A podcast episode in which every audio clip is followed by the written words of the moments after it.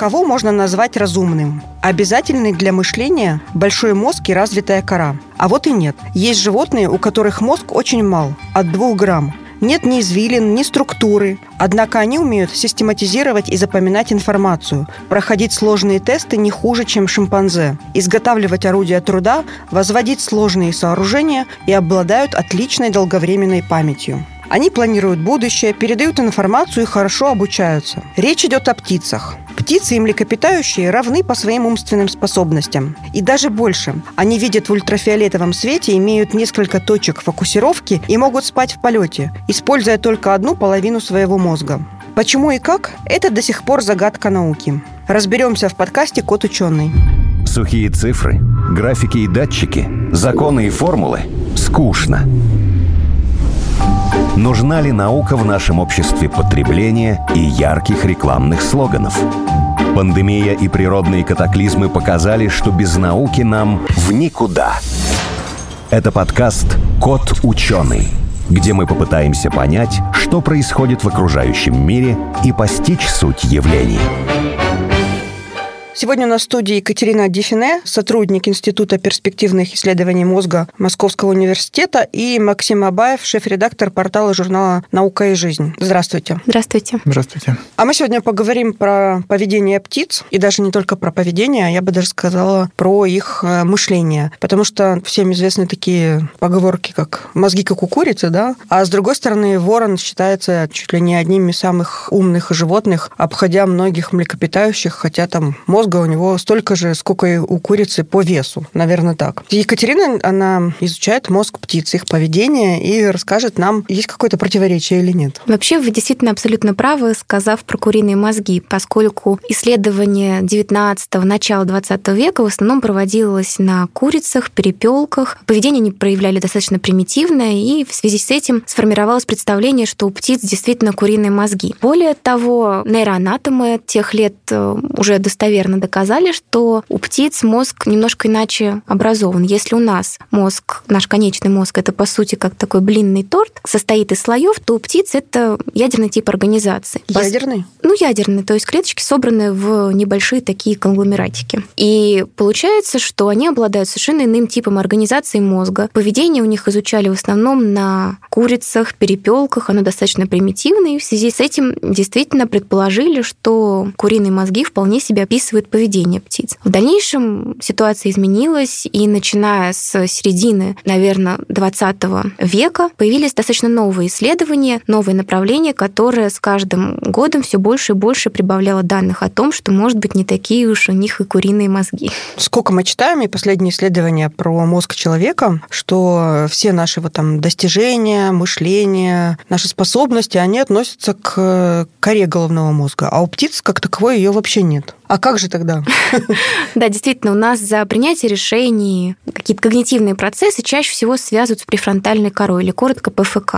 У птиц префронтальной коры, вы правильно отметили, нет. И полно публикаций за рубежом, которые называются, например, cognition without cortex, то есть мышление без коры. У них есть структура, которая является эквивалентом префронтальной коры. Она называется недопалиум каудолатерали или NCL. Эта структура выполняет те же функции, что и префронтальная кора у нас. Она как-то отделяется? У птиц птиц, мозг птиц достаточно гомогенен. Если вы будете брать срезы мозга птиц, то... Mm. А, ну, вот я и спрашиваю. Да. Ее, ну, то есть ее можно покрасить специальными красителями специфическими, можно провести такие тесты, благодаря которым она активируется, и вы можете увидеть на срезах активность этой области, но как-то ее, допустим, выделить довольно сложно. Вообще в мозге птиц очень сложно выделить какие-то структуры, если его предварительно там не покрасить или как-то сильно не применить какие-то специфические красители. Людей же часто там запихивают, грубо говоря, в томограф, там, не знаю, какие-нибудь датчики цепляют и смотрят, э, ну, в общем, как у них работает мозг. А птиц в томограф запихивали, смотрели, как у них вообще там, что происходит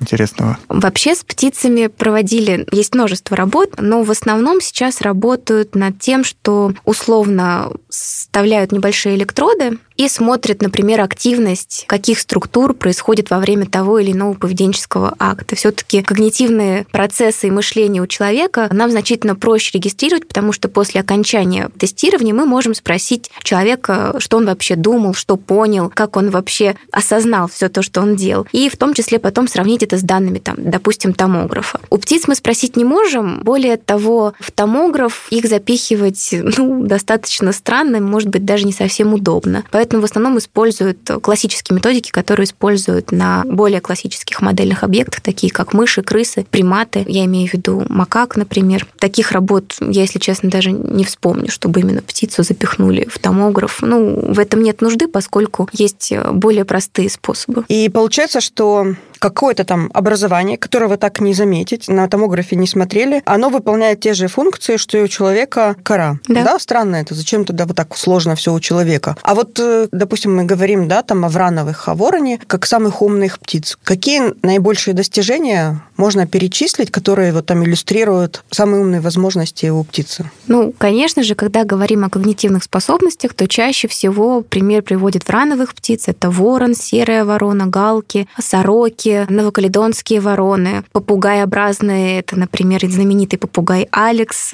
Поэтому, безусловно, речь идет, конечно, о них, и большая часть каких-то когнитивных исследований, направленных на сравнение когнитивных способностей млекопитающих и птиц, безусловно, проводились на них. В отношении того, почему это работает иначе, это большой вопрос, на самом деле большой вопрос для ученых, потому что для нас представляет огромный интерес, как так получилось, что за такое невероятное количество времени птицы смогли сформировать параллельно нам структуру, которая организована иначе, которая иначе может воспринимать какие-то сенсорные сигналы, но при этом справляется с разными когнитивными задачами на уровне млекопитающих. Вот это, конечно, большой интерес, и как раз-таки поэтому большой интерес сравнительных исследований птиц и млекопитающих. В отношении способностей, ну, смотря то, что вам больше нравится. Например, а вот на ваш вкус что? Ну, например, известно, что а, некоторые врановые птицы узнают себя в зеркале, то есть самоузнавание в зеркале. Это было еще проведено, конечно же, на слонах, вот, и на других млекопитающих. Больше всего меня, конечно, интересует орудийная деятельность. Мне всегда привлекало, что виды используют орудия в естественных условиях или в лабораторных условиях для того, чтобы достигнуть, например, какой-нибудь приманки. И ведь в основе этого поведения, на самом деле, если мы задумаемся, лежит представление о том, что у животных, тем не менее, формируются или сформированы какие-то элементарные физические законы. Это нам кажется, что это довольно примитивная вещь, что если взять палочку, через клетку попытаться к себе подтолкнуть там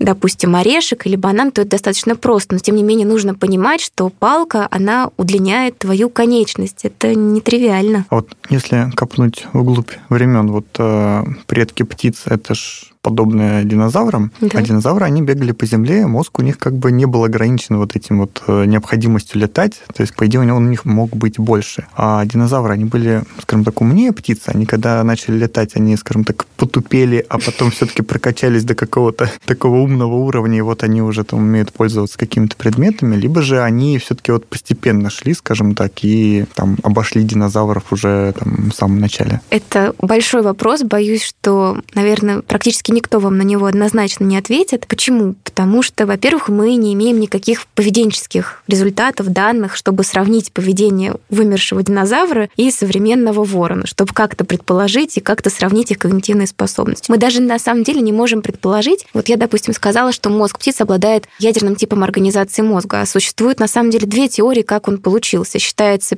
согласно одной из них, что общий предок млекопитающих и птиц имел ядерный тип организации мозга. Мы его сохранили сохранили лишь в некоторых областях, сформировав слои, а птицы его оставили, как он был изначально. Либо вторая теория, согласно которой действительно есть структура, из которой сформировались дальнейшие слои у нас, а у птиц она несколько видоизменилась. Даже полноценного утверждения, какая из этих теорий или гипотез является достоверной, нет. Есть люди, которые считают, что гипотеза первая верна, есть которая вторая, а уж про когнитивные способности споров, я думаю, еще больше. Мы точно не можем сказать, насколько они были умнее или не умнее. Есть даже предположение о том, что вы, наверное, слышали выражение, что у динозавров есть второй мозг э, в пояснице. Там есть небольшое сращение, которое раньше предполагали, что это второй мозг. Так вот, связывают это с тем, что у динозавров точно так же, как у птиц, смещен центр тяжести. И, допустим, у птиц в этой области структура, которая напоминает вестибулярный аппарат. И если ее проткнуть, то птицы летать могут, а, допустим, ходить нет, они начинают опрокидываться. То есть таким образом... Делали такое, да? Да, у птиц два вестибулярных аппарата, по сути. Один, который находится, как и у нас, а второй находится в пояснице. Вот, казалось бы, такие удивительные вещи, а мы узнаем это спустя столько лет. Вернемся к нашим э, курицам.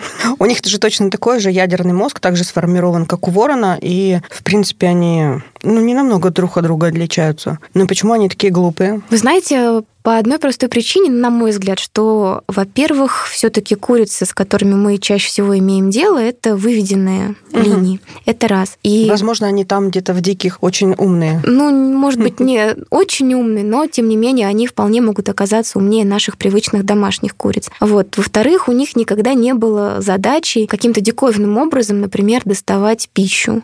Угу.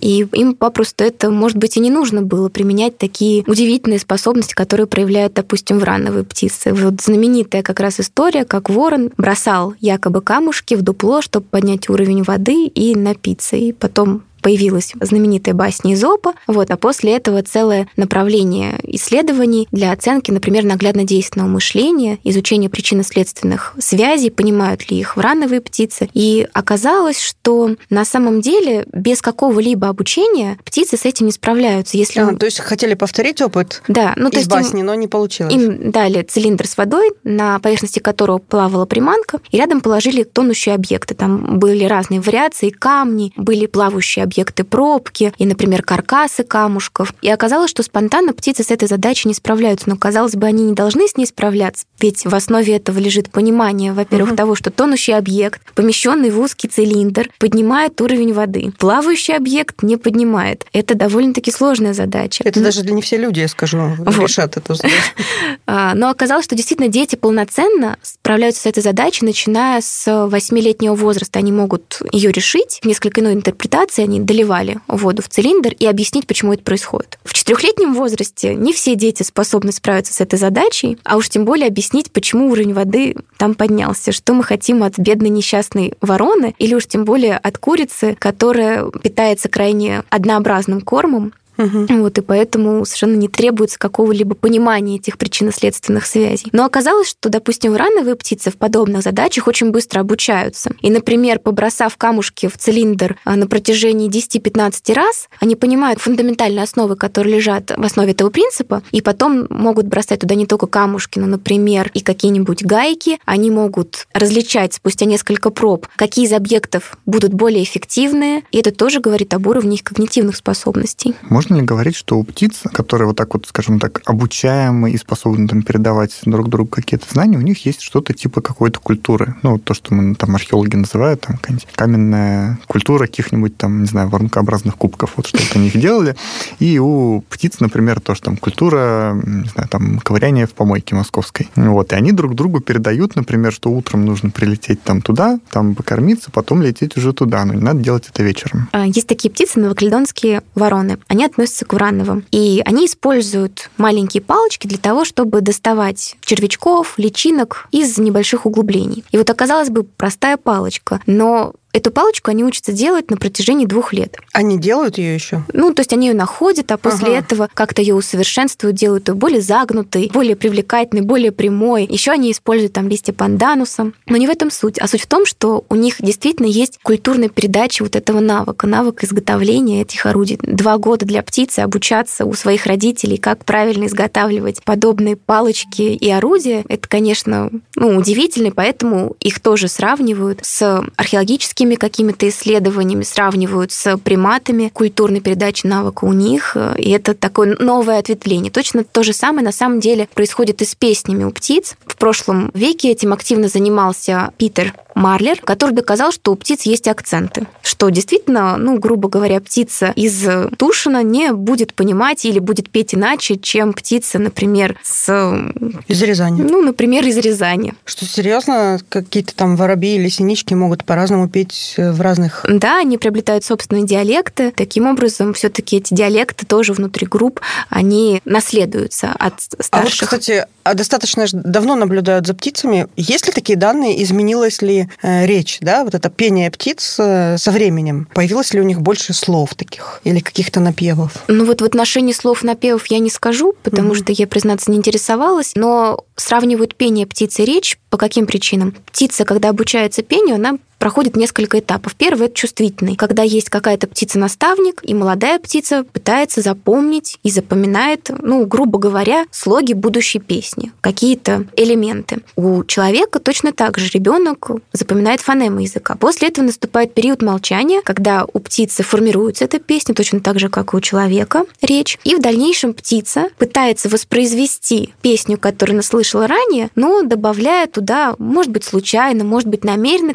какие-то новые элементы. Таким образом, у нее получается уже собственная песня, точно так же, как дети, которые пытаются формировать, формулировать новые слова, предложения, правила, но в дальнейшем все-таки разговаривают примерно так же, как их научили родители. Только вопрос в том, что у птицы этот период занимает порядка, ну, чаще всего 90 дней, а у нас несколько лет. Угу. Но при этом считается, что, например, у людей самый благоприятный возраст для восприятия языка – это от 6 до 12 месяцев. В это время мозг запоминает фонемы, которые он слышал, и в дальнейшем это облегчит понимание и обучение речи. А с точки зрения ученых, пение птиц это все-таки речь? Пение птиц нет, это не полноценная речь. Чаще всего это именно как привлечение полового партнера, либо защита территории. Но, конечно, пение птиц может быть более простым, более сложным, и там тоже есть Но если у них все-таки есть акцент, они там друг друга не понимают из разных регионов, учатся от своих родителей, то это, это все-таки не речь. Но это не полноценная речь, потому что, тем не менее, у языка у него есть определенные характеристики. И вот пение птиц под эти характеристики, ну, не полностью попадает. То есть это лишь частично частично. Поэтому, конечно же, пение птиц – это не язык. Но есть исследования, а, например, чаще всего приводят исследования на приматах, когда их учили языку немых. На птицах самое знаменитое исследование, но это не полноценная все таки речь, это Ирен Пепперберг с попугаем Алексом, который у нее жил 34 года, ну, чуть меньше, она взяла его, если я правильно помню, в 11-летнем возрасте. Он у нее работал достаточно долго, вот, и выучил порядка 100-120 слов.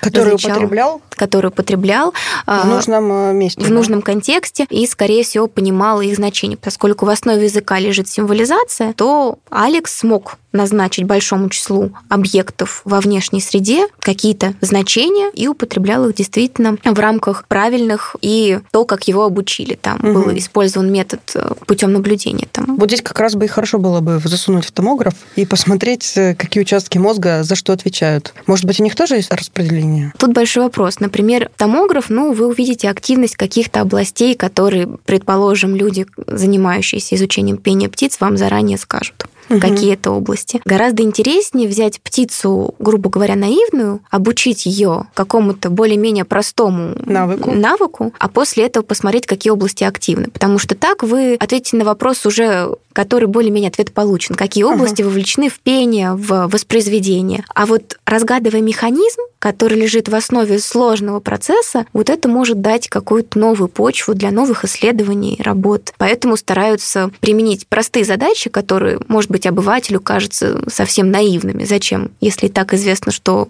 умеют? Но они позволяют раскрыть глобальный механизм или собрать его по крупицам. А есть какие-то особенности мозга, скажем так, связанные с поведением, ну, там, в целом видов разных, например, там, стайных птиц и там одиночных? У орлов, например, что-то такая-нибудь одна структура, а вот там у пингвинов другая. Или как бы там неизвестно пока? Ну нет, это известно, но просто есть области, которые будут развиты значительно больше в зависимости от того, какая сенсорная модальность больше нужна птице. Если ей нужно лучше слышать или видеть, то у нее будут развиты структуры, связанные со зрительной и слуховой системой. Если ей нужно лучше, правильнее, быстрее летать, то с моторной и, допустим, зрительной. Удивительная вещь была доказана, по-моему, в 2000-х годах, что у птиц есть несколько точек фокусировки. Доказано это было математически.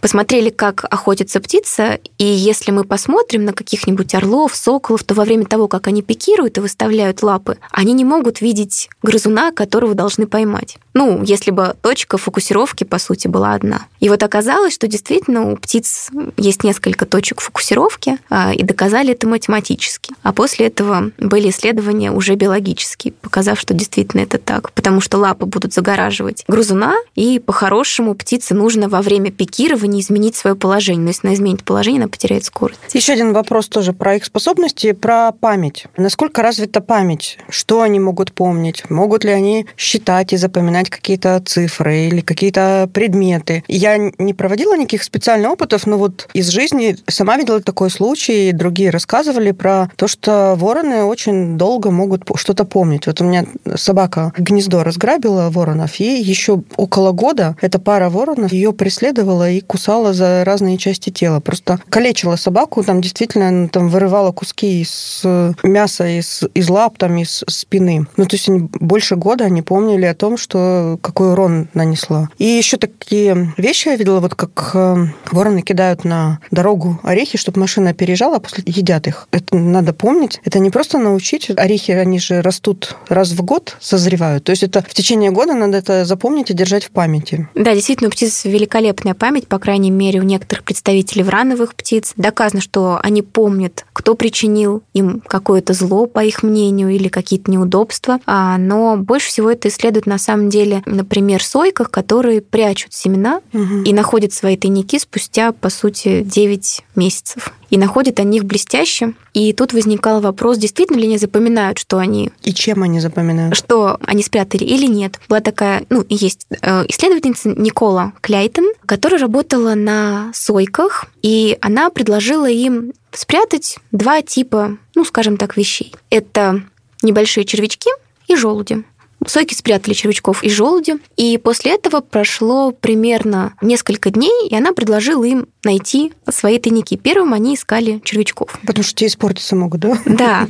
А потом она попробовала другой вариант. А что, если дать им попробовать поискать э, свои тайники несколько позже? И оказалось, что первыми они будут искать не червячков, которые уже испортились за это время, а желуди. Таким образом, они действительно помнят, что они спрятали, где они спрятали и когда они спрятали. По крайней мере, это было доказано на сойках. Безусловно, другие врановые птицы тоже, вероятно, способны к формированию и запоминанию такого рода информации. Считать они умеют? Вот у нас был подкаст э, с человеком, который всю жизнь изучает пчел. Он научил там пчел считать до трех. В основе вообще каких-то, тем не менее, арифметических процессов лежит, как я уже упоминала, символизация. И действительно есть работы, согласно которым птиц могут сформировать представление о числе, они могут оперировать множествами, вот, но, конечно, не такими, как мы с вами. Такое смешное исследование это было на лошади Ганс, умный Ганс, феномен умного Ганса, может быть, вы слышали. Там один из математиков, по сути, научил свою лошадь считать. Она отбивала копытом различные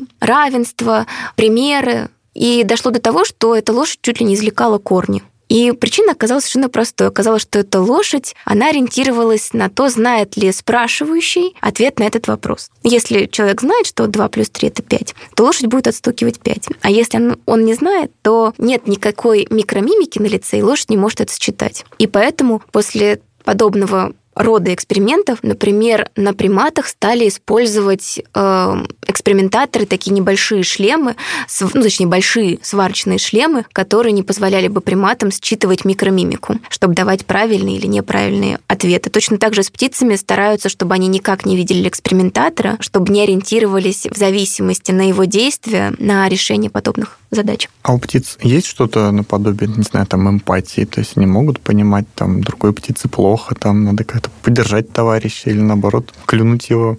Наверное, не в таком глубоком смысле, как это относят к человеку, но да, у некоторых врановых птиц были работы, а, показывающие, что они способны к эмпатии, и такие базовые представления об этом у них есть. Действительно ли это эмпатия или нечто иное, уже сложно сказать, потому что все-таки это человеческая интерпретация. Не могу не спросить про странное поведение птиц. Вот все мы видели а, в Ютубе там ролики, как куры замирают и не двигаются, да? Видели такие, да? Что это с ними происходит? И еще а, сразу же спрошу, спрошу про мурмурацию. Что это заявление и как оно происходит, и как это объяснить, когда вот птицы такими стаями делают какие-то такие фигуры в небе? Вот про мурмурацию точно не отвечу, это орнитологический вопрос.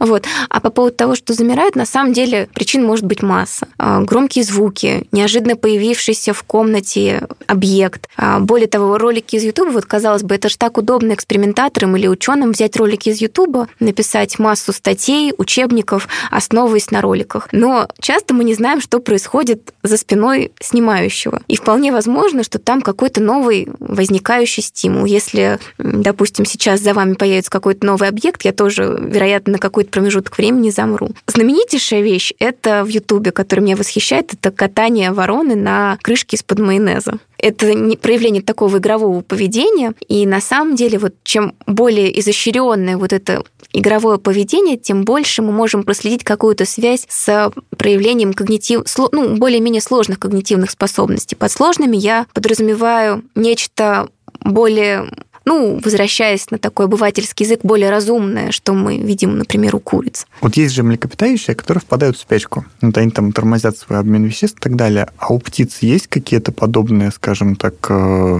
не знаю, может, они не в спячку впадают, там просто как там засыпают, тормозятся? Э, есть птицы, на самом деле, которые впадают в спячку, так же, как млекопитающие, вот только вот эта одна птица, по-моему, она в Австралии живет. Птицы не все, но вот единичные представители, они способны, чтобы впадать в спячку и тормозить свой быстрый метаболизм. А это происходит. Еще я хотела спросить про птиц-архитекторов. Меня больше всех восхищает красноухий свистун, который строит вот эти вот хижины различные. Они же совершенно не гнезда, они даже не имеют никакой функциональной, функционального значения. Это какие-то домики, шалаши, там круглые какие-то там а, бассейны. И выкладывает все это красивыми камешками, лепестками, цветочки там а, раскладывает по цветам. Это понятие красоты или это просто половое поведение? Просто инстинкт? Вот мне не верится, что это просто инстинкт инстинкт, потому что когда я смотрю, мне кажется, что это какое-то вот действительно достижение типа там наскальных рисунков. Ну, тем не менее, все-таки это проявление полового поведения. И вы правильно сказали, что, например, строят какие-то шалаши, есть такие птицы-шалашники. Они строят нечто похожее, не хижины,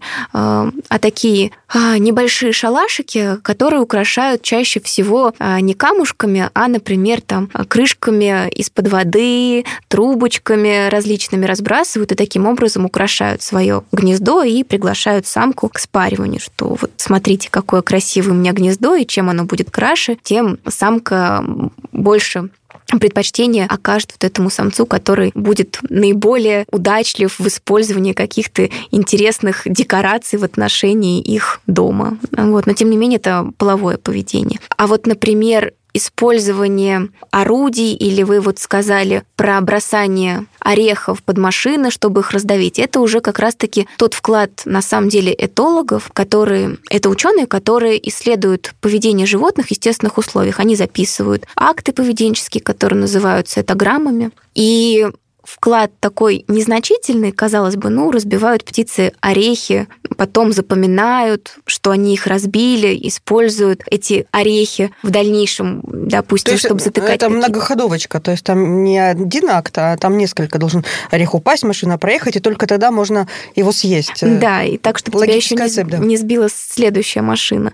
А, и это еще нужно воспоминания об этом хранить достаточно долго, вы правильно заметили. Вот это представляет наибольший, на самом деле, интерес, чем представление, допустим, о красоте, потому что это для нас кажется диковинным, а если вы живете, например, с такой птицей и постоянно гуляете в лесу, в котором встречаете эти шалашики, то для вас, наоборот, это не окажется таким удивительным. Э, если птицу заняться этим вопросом, учить птицу и ее потомство, чему можно, в конце концов, самым большему научить? Может быть, они и читать смогут, и писать?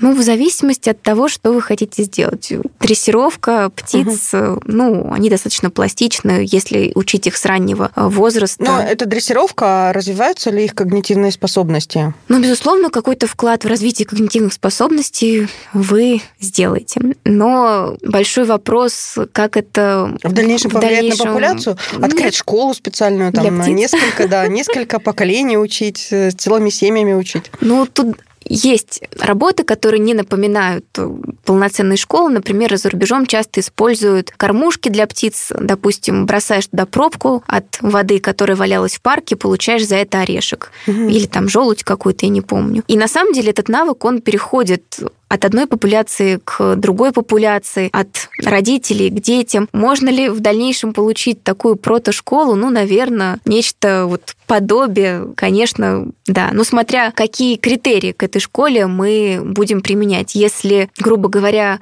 как э, к некому этапу образования, то, наверное, сомнительно. Ну вот, но, конечно, вопрос интересный. Ну, можно попробовать этим позаниматься. Я не уверена, что это будет какой-то весомый вклад, допустим, в изучение когнитивных способностей. В изучение каких-то базовых, допустим, передачи навыка, да, но в дальнейшем не факт. Вот а, антропологи, вот они изучают, например, там, эволюцию человека, у них все время там объем мозга, объем мозга, объем мозга. А вот у птиц, есть же птицы, которые, например, отказались от полета и теперь либо бегают, либо плавают. У них мозг растет, или они все-таки как-то наоборот его еще больше, там, не знаю, уменьшают, тупеют, Наоборот. Но там же смотрит именно еще соотношение размера мозга и тела. И получается, если мы будем сравнивать, то все-таки наибольшая плотность и наибольший размер мозга, он как раз-таки у врановых птиц, у воронов и у попугаеобразных. А, например, если я правильно помню, у кокоду при весе мозга таком же, как у млекопитающего, с соответствующим размером мозга и весом, плотность в два или в три раза выше. Ага, то есть мозги не больше, они просто а, плотнее упакованы. Они